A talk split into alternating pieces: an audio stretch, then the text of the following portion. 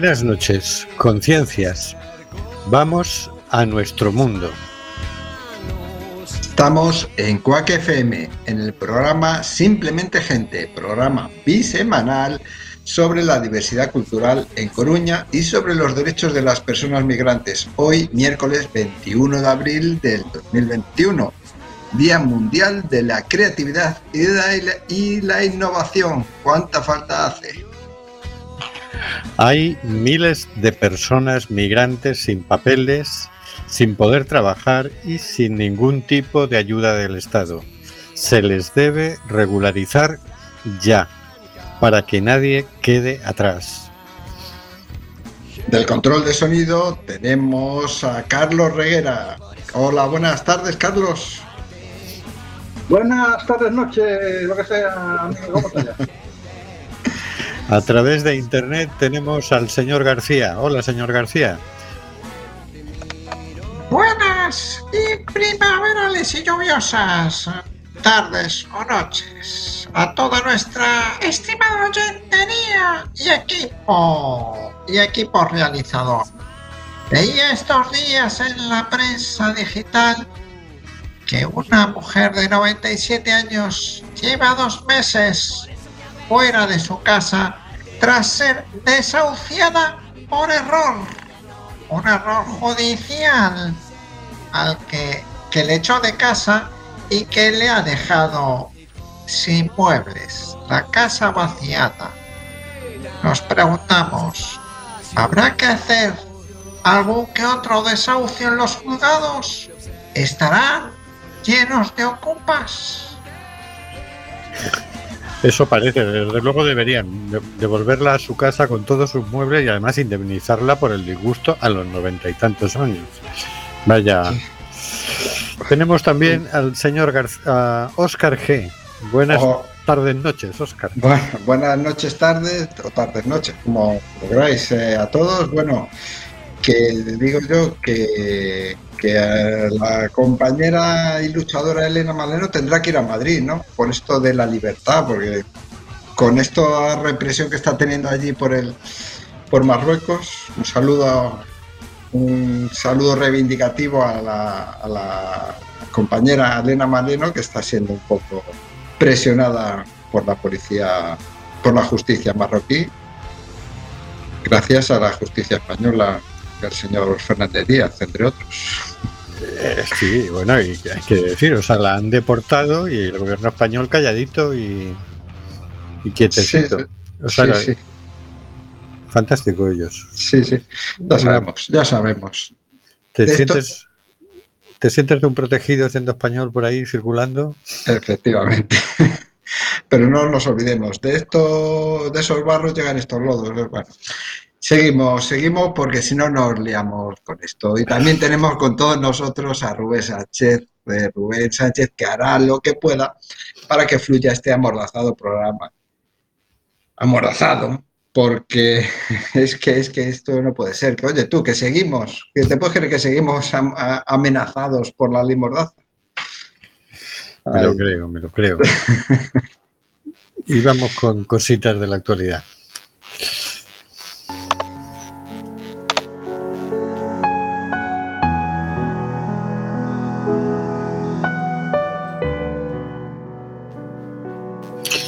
Cositas de la actualidad por el señor García.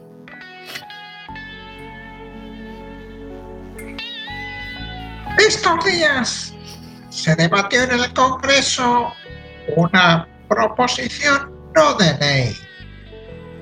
Una proposición ante la pandemia que nos acompaña desde más de un año, en el que la mayoría absoluta del el Congreso dijo no a liberar patentes de vacunas COVID. Aunque no son más los partidos que se muestran a favor por número de diputados, la votación se inclinó por el no ante esta propuesta de liberar las patentes. La reivindicación porque se liberen las patentes de, de las vacunas COVID está sobre la mesa tras más de un año de pandemia, un añito, y para lo que queda, cada vez más son las voces que reclaman obligar a las farmacéuticas a compartir sus patentes con el fin de incrementar el ritmo de suministro de dosis, acabar con los problemas de acceso y poner fin a la crisis sanitaria. El debate también ha aterrizado en el Congreso de los Diputados, donde son más los partidos que se muestran a favor de acabar con el bloqueo en la dispensación de fármacos. Sin embargo, por número de diputados, una hipotética votación se inclinaría al no por mayoría absoluta. Las Podemos, Más País, Equo, Esquerra Republicana de Cataluña, EH Bildu y PNV dicen sí a la liberación de las licencias de las farmacéuticas, mientras que Vox, PP y PSOE no están de acuerdo con reformar el sistema de patentes. No obstante, tres grupos parlamentarios partida- partidarios del no cuentan con una mayor representación en el Congreso, sumando un total de 260 diputados. Más de la mitad de los votos del hemiciclo.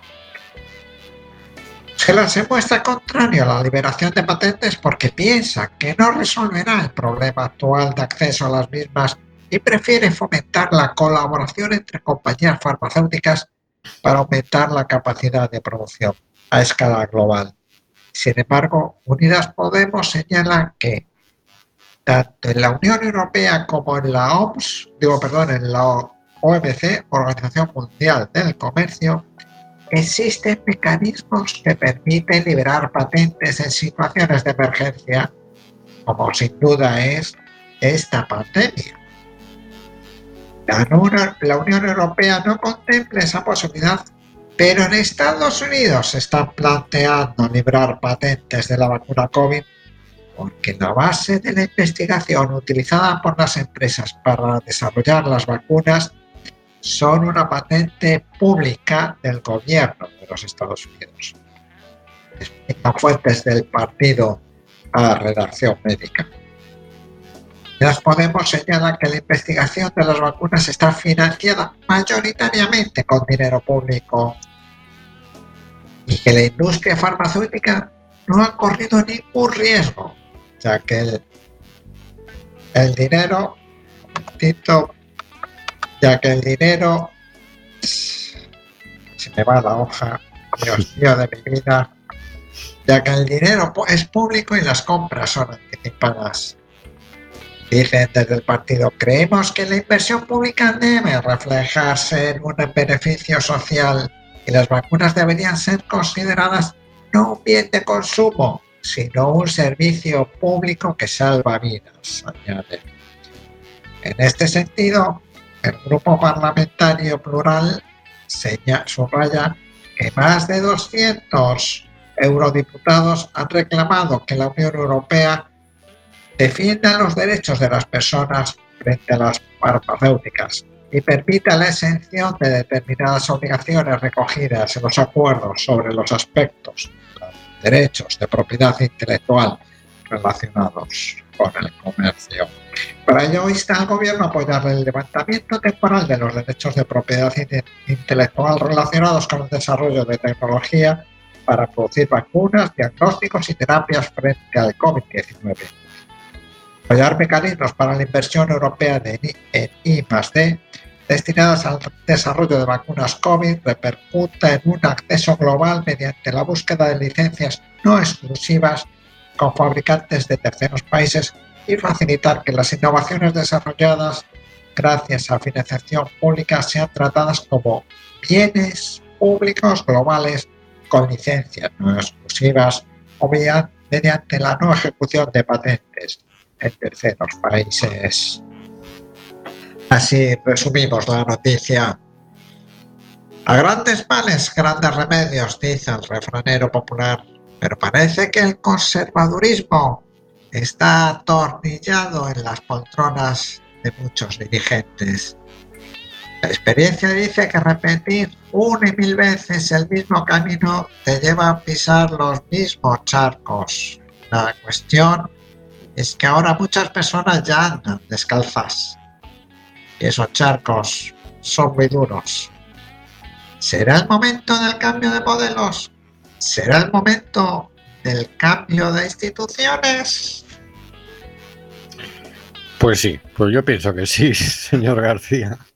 Es, desde luego el cambio de modelo hace rato ya que da tiempo porque mira que ha masacrado gente este modelo depredador horrible de capitalismo salvaje, ¿no? Pero bueno, es que ni con este tema. Lo curioso es que mientras aquí dicen que no podemos ir más deprisa porque no tenemos más vacunas, pero dices, claro, es que hay países que todavía no ha llegado la primera vacuna. Y la única forma de acelerar esto es liberar la patente que todo el mundo pueda fabricarla, ¿no? No tienen prisa. Se creen que, No, no. que si aquí salvamos el verano, porque ahora están en salvar el verano, la temporada turística, y entonces tenemos que llegar a un 60%, 70% de vacu- personas vacunadas para que venga, se atreva el turismo a volver y demás. ¿Qué más da? Y mientras tanto se van generando cepas nuevas, diferentes, para las que estas vacunas no van a ser tan eficaces como son para las cepas actuales. Con lo cual van, van a tener que hacer otras nuevas vacu- vacunas para el año que viene para protegernos de las nuevas cepas que obviamente se propagan internacionalmente como se ha propagado este virus. ¿no?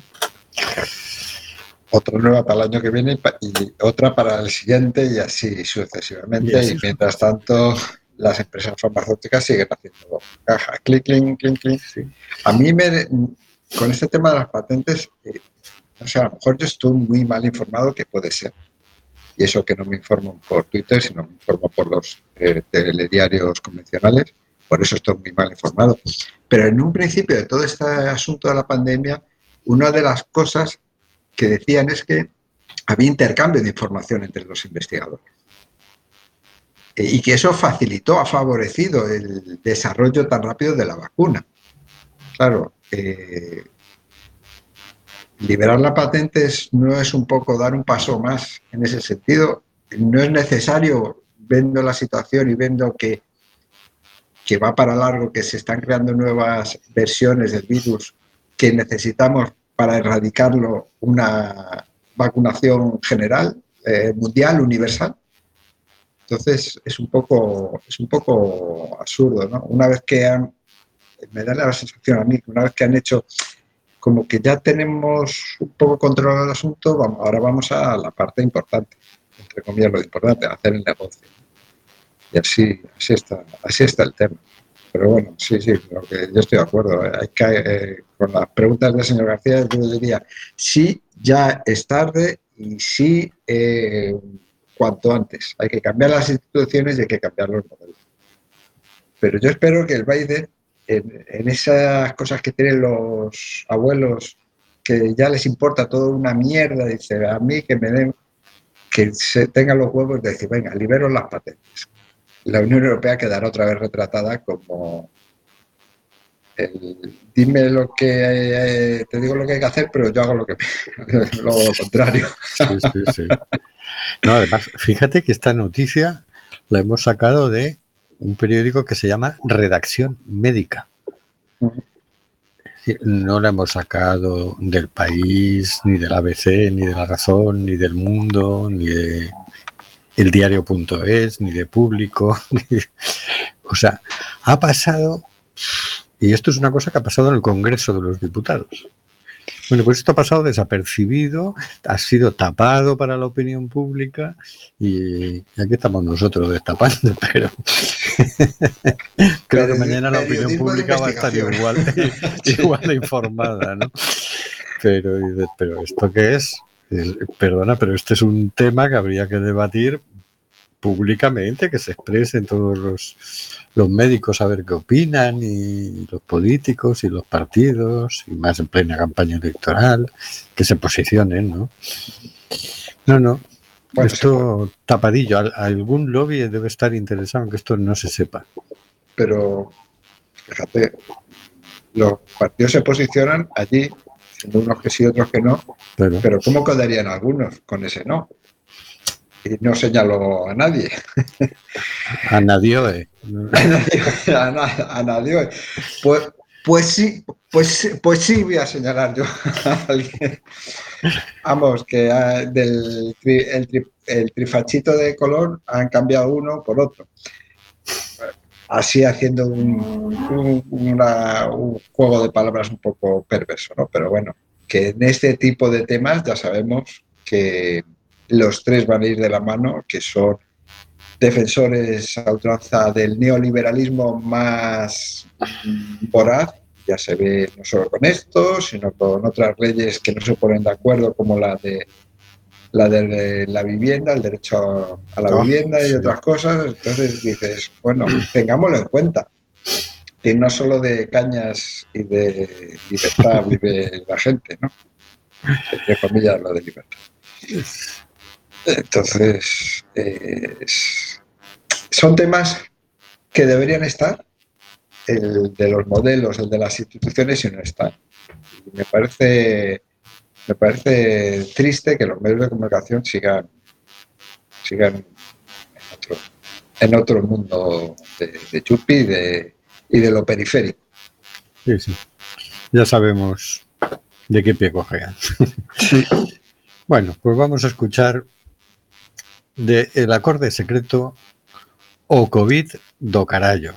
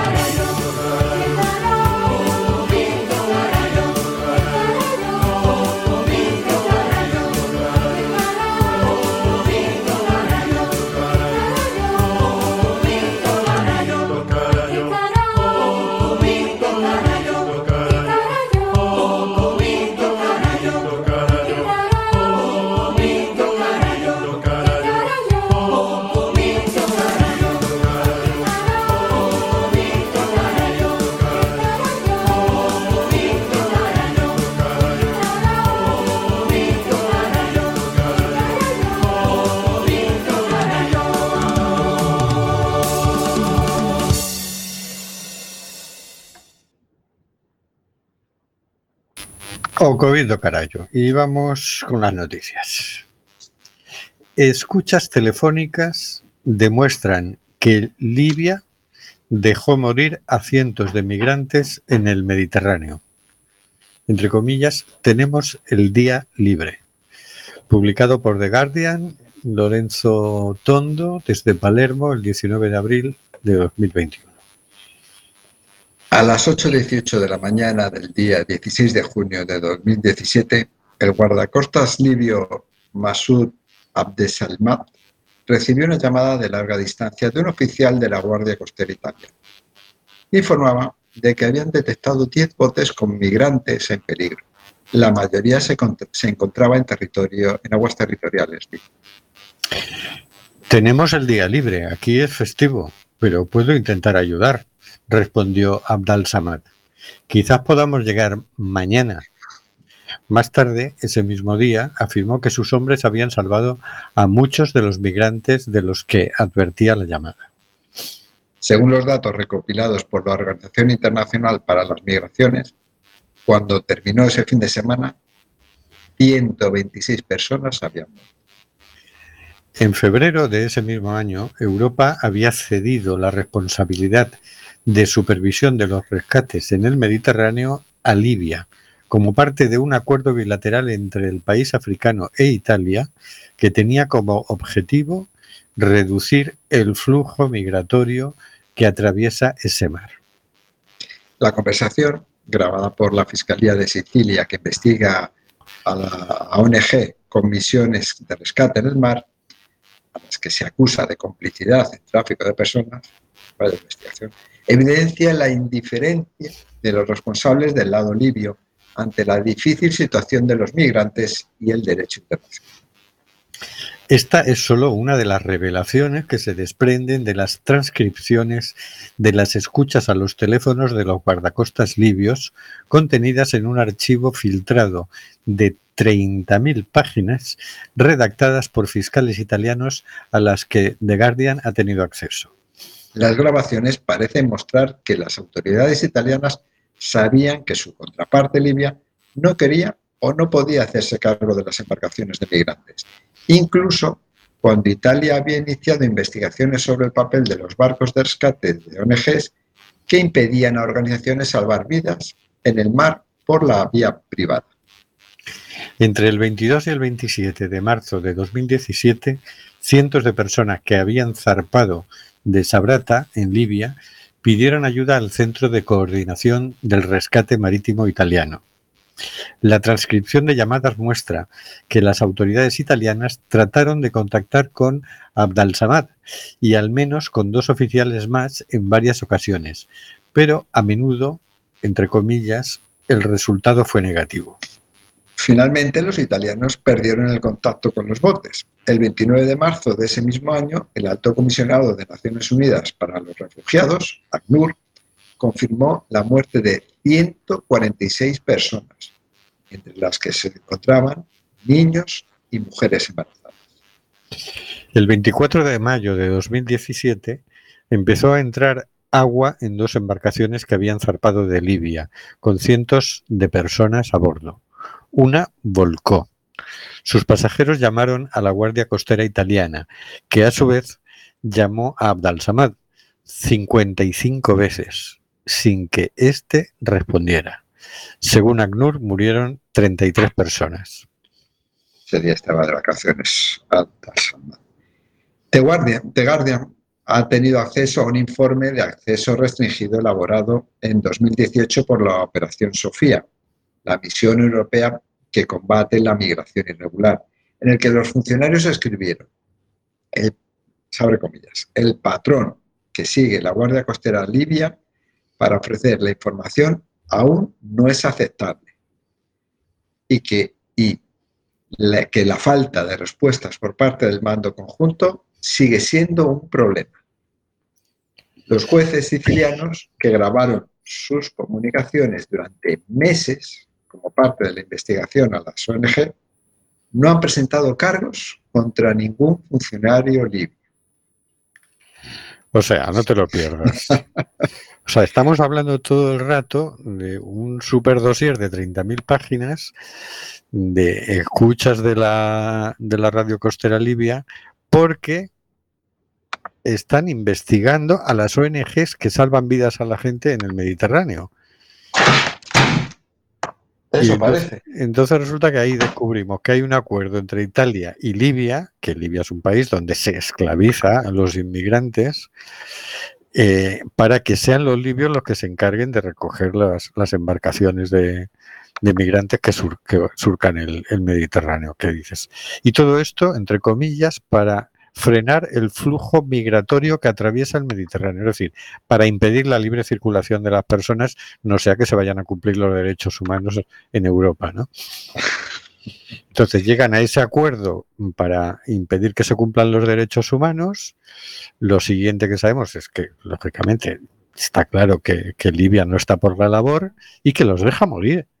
directamente. Entonces, que le llamen 55 veces al guardacostas libio y no coja el teléfono ni una vez en un mismo día, explícame tú. Tú, tú- tú estás de vacaciones y dices, no, a mí que me llama.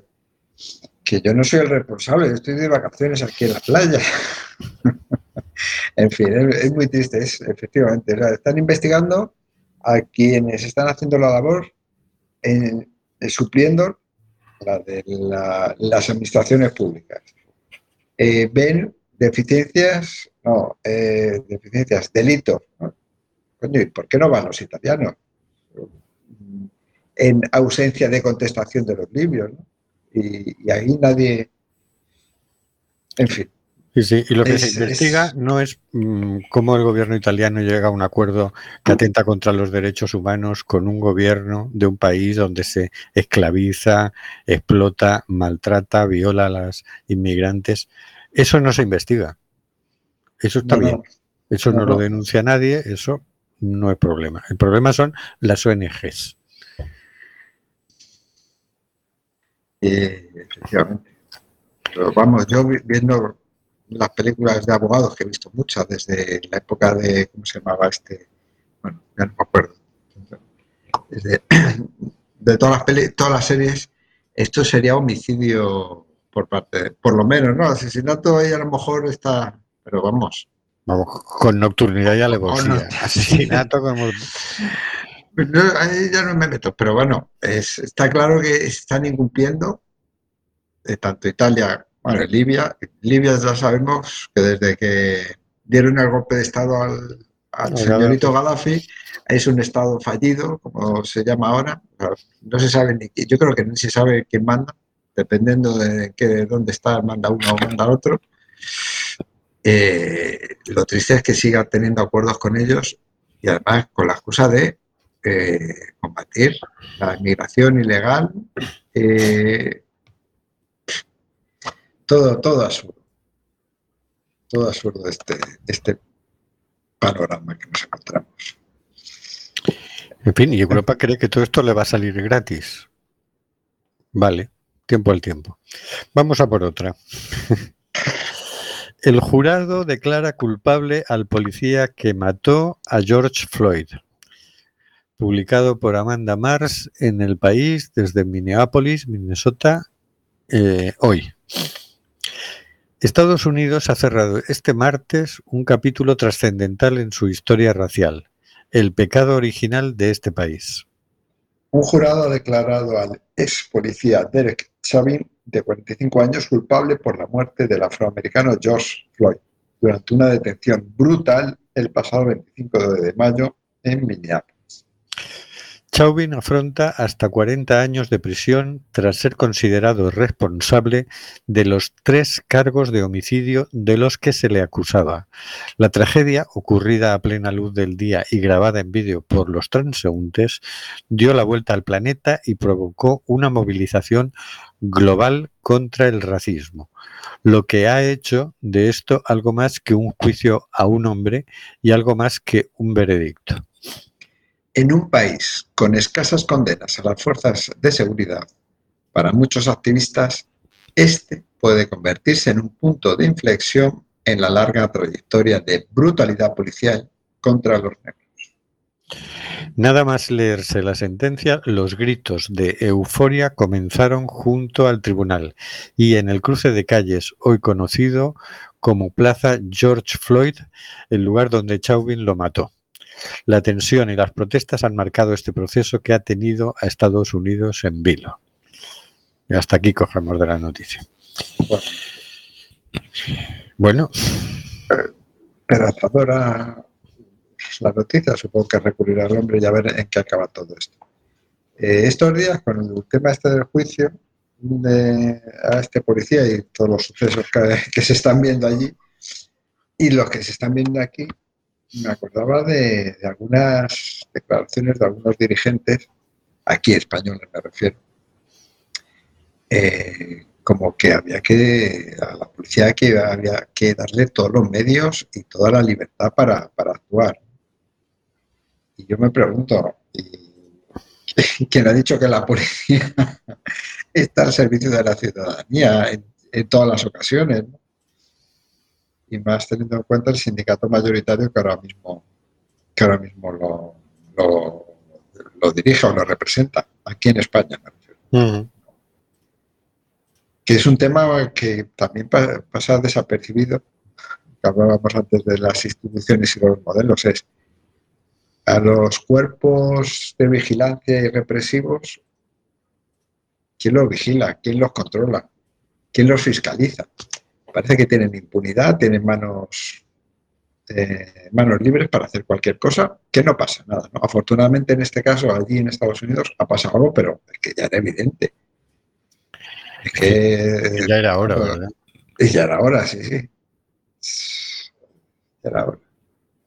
Afortunadamente ya era hora. A ver cómo sigue si se sigue caminando en la misma dirección. Vamos a ver, vamos a ver. Ya, eh, yo no Sí, tenía sí. mucha expectativa con el Biden, el Biden, pero, pero bueno, Sí, pero está apuntando maneras con algunas cosas. sí, pero son, estas son de las cosas que además de los temas legales, de temas de cambiar leyes, eh, hace falta un gran trabajo social, cultural y educativo. Esta semana no olvidemos que a un chavalito de 13 años o de 17 años, no me acuerdo, chavalito, también lo mataron por estar por la calle, le dieron el, el alto y después le pegaron un tiro, sin tener motivos. Sí, sí, que iba Aparente, además sí. desarmado y no. Si no, no, ser negro en Estados Unidos es peligrosísimo. Aquí es malo, pero allí es peligrosísimo. Aquí hasta quieren deportar a los que tienen nacionalidad española por ser negros. Sí, sí, esto es, es alucinante, ¿no? Parecía que estaba superado este tema y, y de repente ha resurgido con mucha fuerza, ¿no?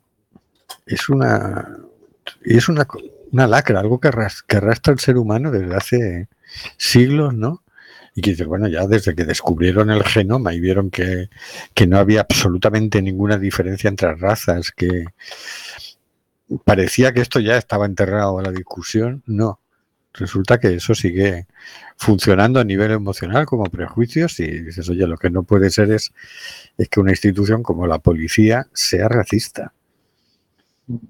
Esa parte es... Pero bueno, si vemos la política migratoria europea, dices, ¿y, y qué, de qué otra... ¿Cómo la puedes llamar? Claro.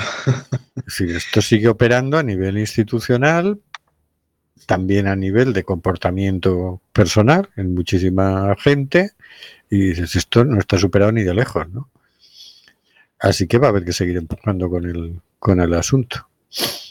Sí, está claro que hay cosas que no se, no están del todo asimiladas y vuelven, vuelven.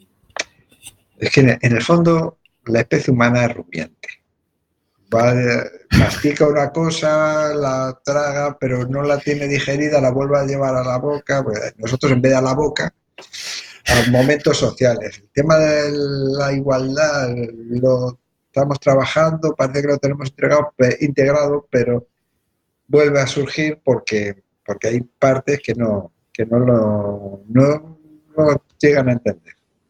Pero vamos, yo creo que vamos por mejor camino que hace 100 años, que la situación no era, era en ciertos aspectos parecida. En años la cosa eh, acabó muy mal, ¿no? Ahora esperemos que no acabe tan mal. Vamos a ver, porque empieza con la siguiente noticia.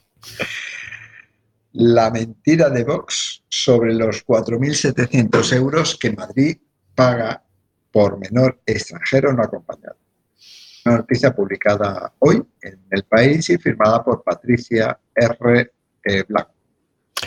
El cartel electoral para los comicios de Madrid que Vox ha colgado en el Cercanías de Madrid y en el que compara las pensiones con el coste mensual que paga la comunidad por los menores extranjeros no acompañados tergiversa los datos reales. Un MENA, acrónimo despectivo de menor extranjero no acompañado, 4.700 euros al mes. Tu abuela, 426 euros de pensiones mes. Reza el anuncio que la Fiscalía de Menores ya está investigando por un posible delito de incitación al odio.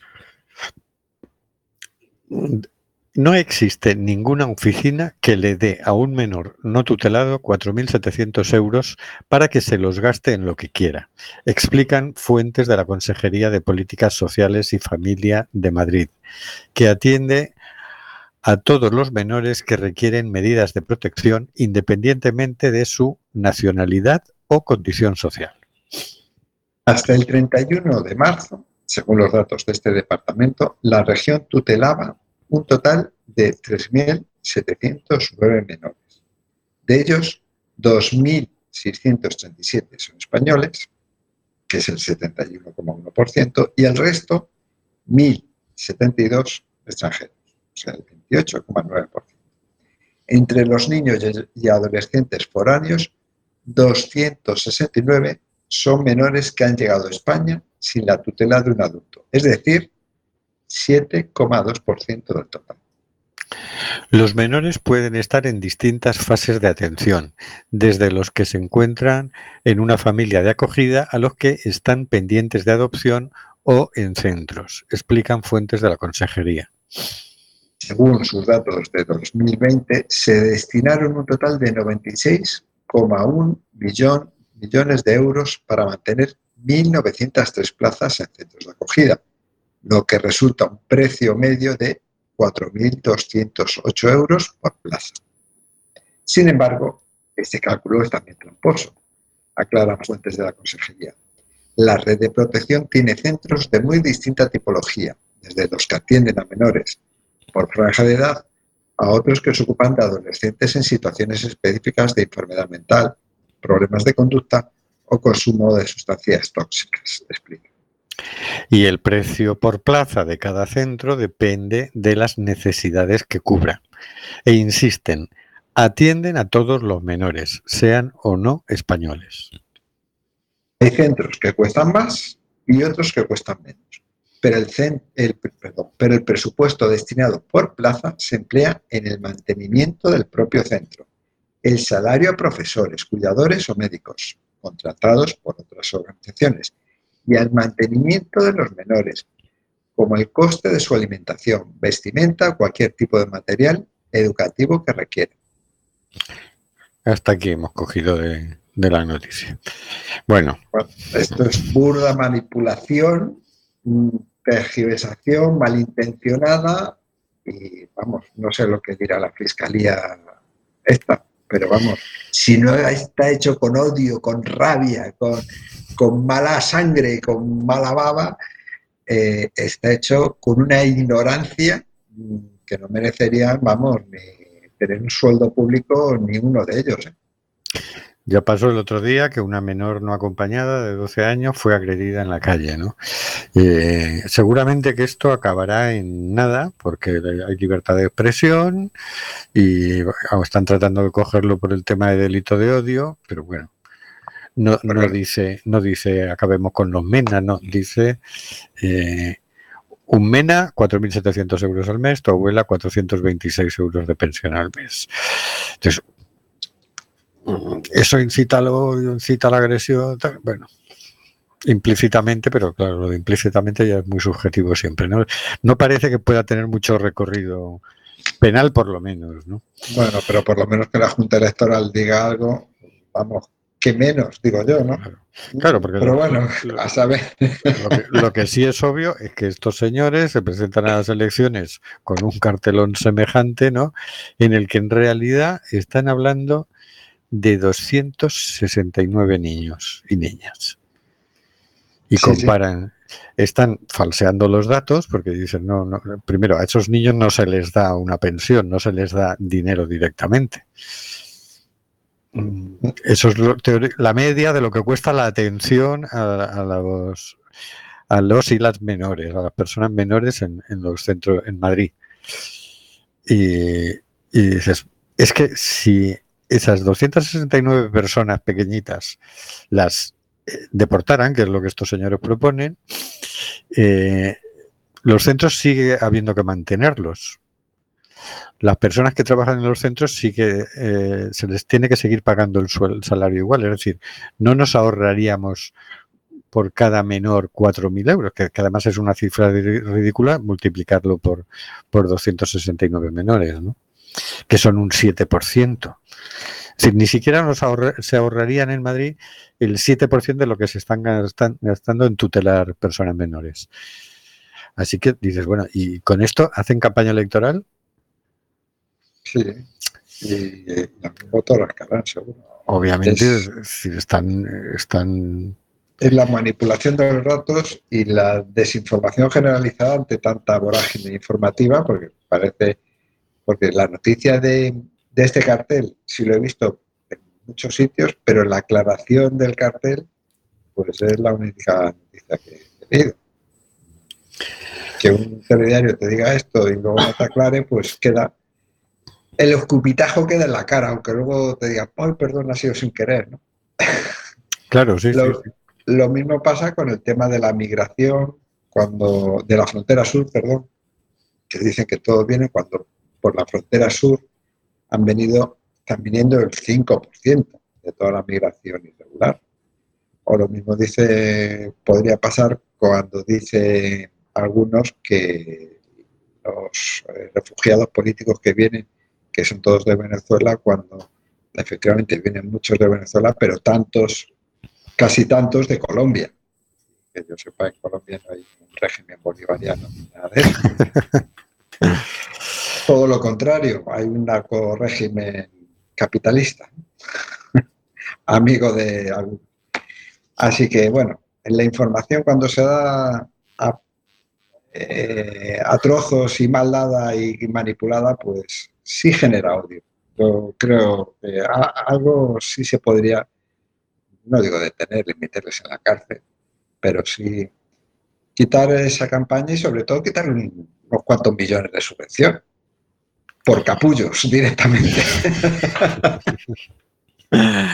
Bueno, vamos a por la siguiente. No sé si nos da tiempo a verla entera, pero avancemos un pasito más. Eh, la justicia hace tambalear la política de bloqueo de migrantes en Canarias defendida por Interior. Publicado en el diario.es por Gabriela Sánchez el 17 de abril. Dos resoluciones judiciales han hecho tambalear esta semana los cimientos sobre los que se basa el gobierno, una parte, los que basa una- el gobierno una parte de la política de bloqueo de migrantes en Canarias. La primera de los juzgados de lo contencioso administrativo de Las Palmas refleja que los migrantes en situación irregular pueden viajar desde las islas a cualquier punto del territorio español siempre que cumplan con las restricciones sanitarias, pues reconoce su pasaporte y su solicitud de asilo como un documento válido para volar. La segunda, conocida este viernes, viene de la Audiencia Provincial de Las Palmas y concluye que los acuerdos de devolución incoados contra todos los migrantes, las personas migrantes que llegan en patera a las islas, nada más pisar tierra, caducan en un plazo de 72 horas o, en su caso, tras los 60 días de internamiento en un centro de internamiento de extranjeros. Si en ese tiempo no han sido expulsadas, pueden moverse libremente por el resto de España. detrás de la primera de estas resoluciones judiciales, la que más entra en valorar los controles policiales en los aeropuertos, se encuentra Asraf, nombre ficticio.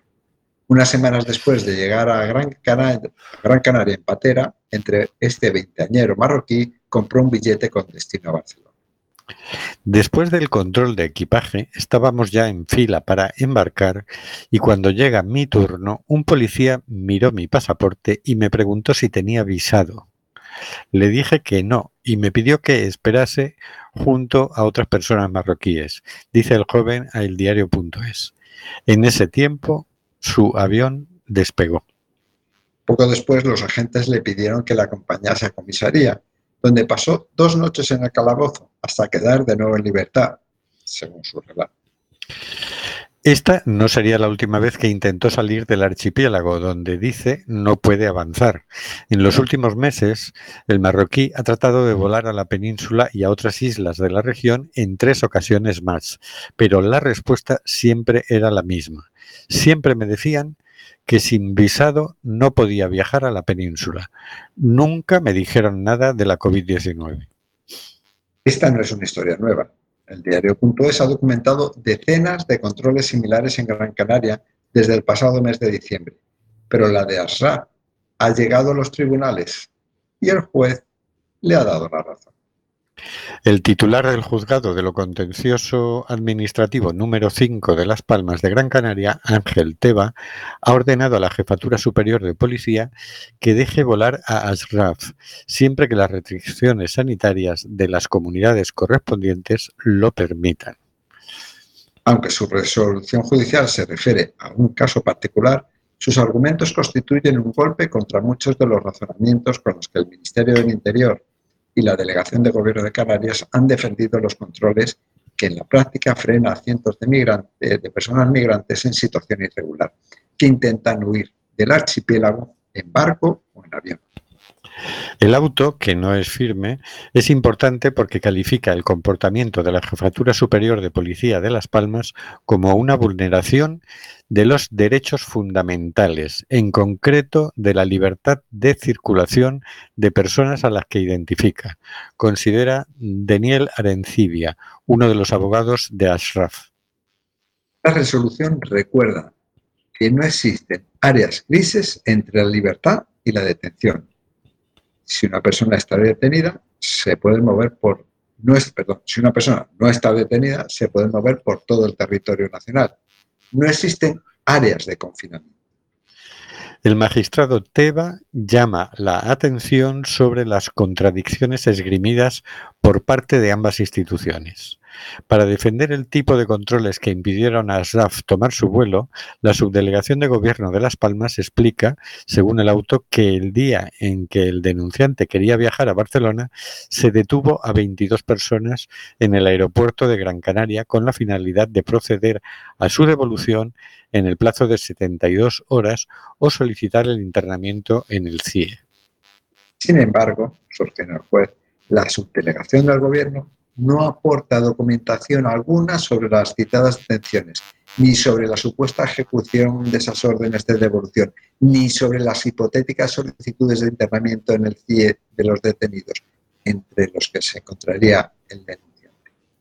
A su vez, en una respuesta a una pregunta parlamentaria registrada por el senador Fernando Clavijo y citada por el juez en su resolución, el Ministerio del Interior reconoce que si una persona llegada a España sin papeles no ha podido ser devuelta o internada en un CIE en el plazo de 72 horas, el extranjero queda en libertad.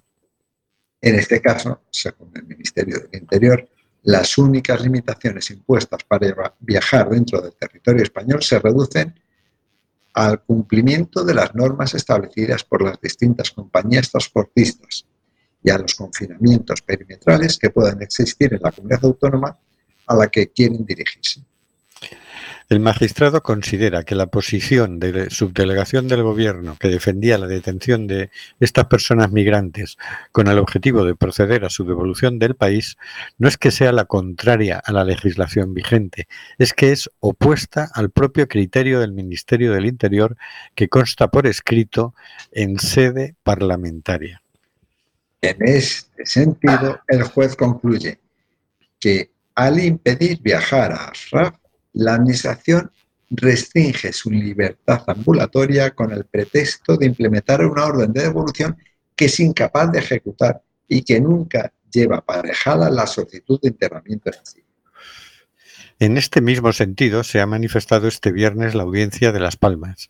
El tribunal ha fallado que la validez de los acuerdos de devolución emitidos por la Policía Nacional contra todas las personas inmigrantes que llegan en patera a las islas, nada más pisar tierra, fenece si no se ejecuta en un plazo de 72 horas o, en su caso, tras los 60 días de internamiento en un CIE, según informa la agencia EFE. El tribunal se pronuncia tras revocar la orden de internamiento en el CIE de Gran Canaria de, una persona inmigrante a que la policía detuvo el 18 de diciembre del 2020 en el aeropuerto de la isla, con el argumento de que tenía pendiente la orden de devolución que libraron contra él a su, a su llegada en patera al muelle de Arguineguín un mes antes.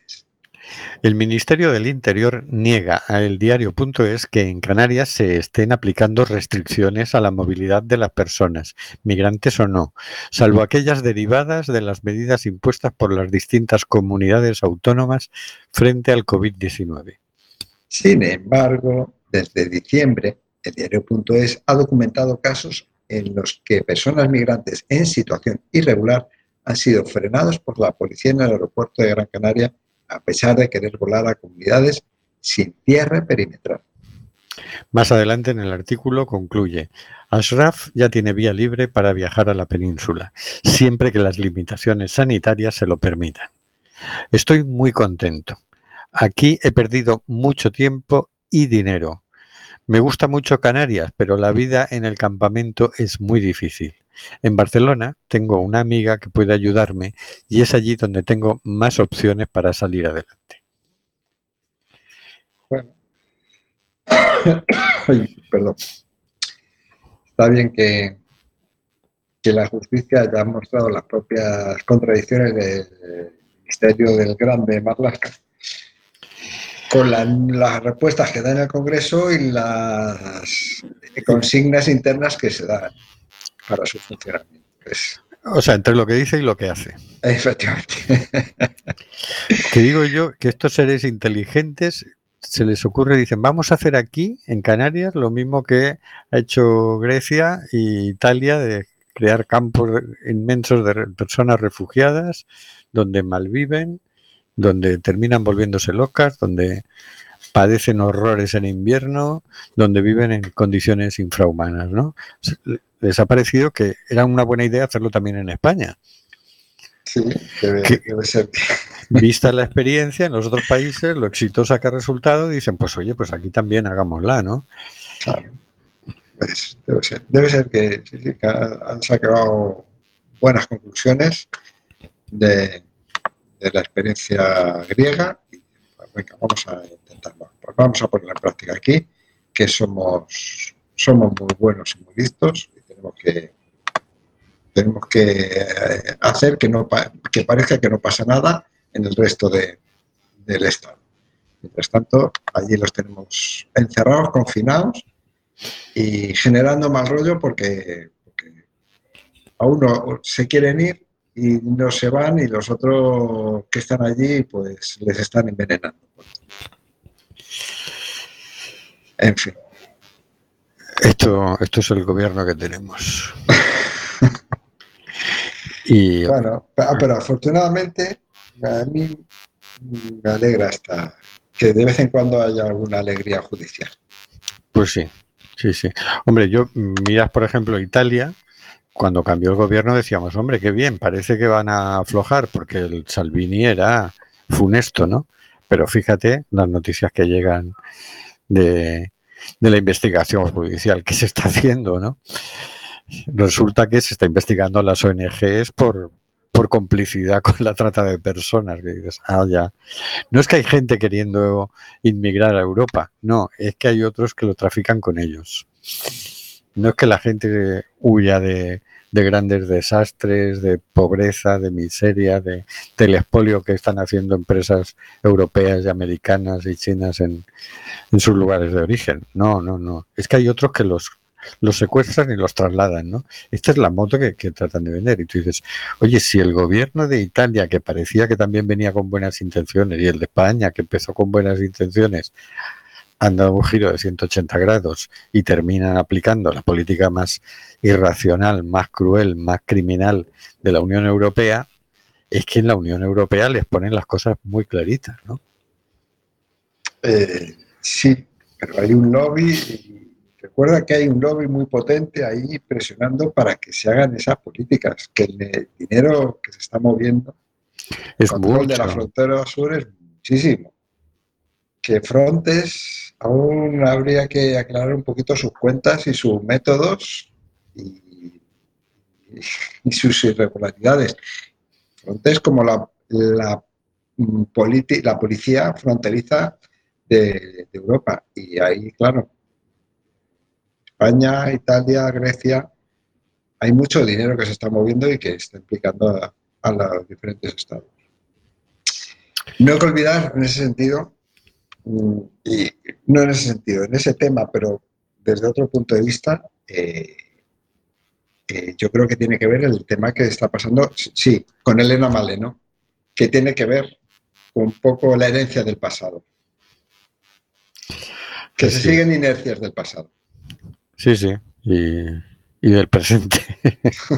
bueno, y con esto nos despedimos hasta dentro de dos semanas. No olvidéis seguir nuestro blog, nuestras redes y, y hacernos ahí las sugerencias que, que os parezcan pertinentes. Hasta luego, Carlos. Bueno, amigos, hasta, hasta la próxima. Hasta luego, señor García. Hasta dentro de dos semanas y que se recupere la compañera Marisa. Hasta luego, Oscar. Hasta dentro de dos semanas, si seguimos vivos. Hasta luego, Hortensia, Paula, Marisa. Hasta luego, queridas y queridos oyentes.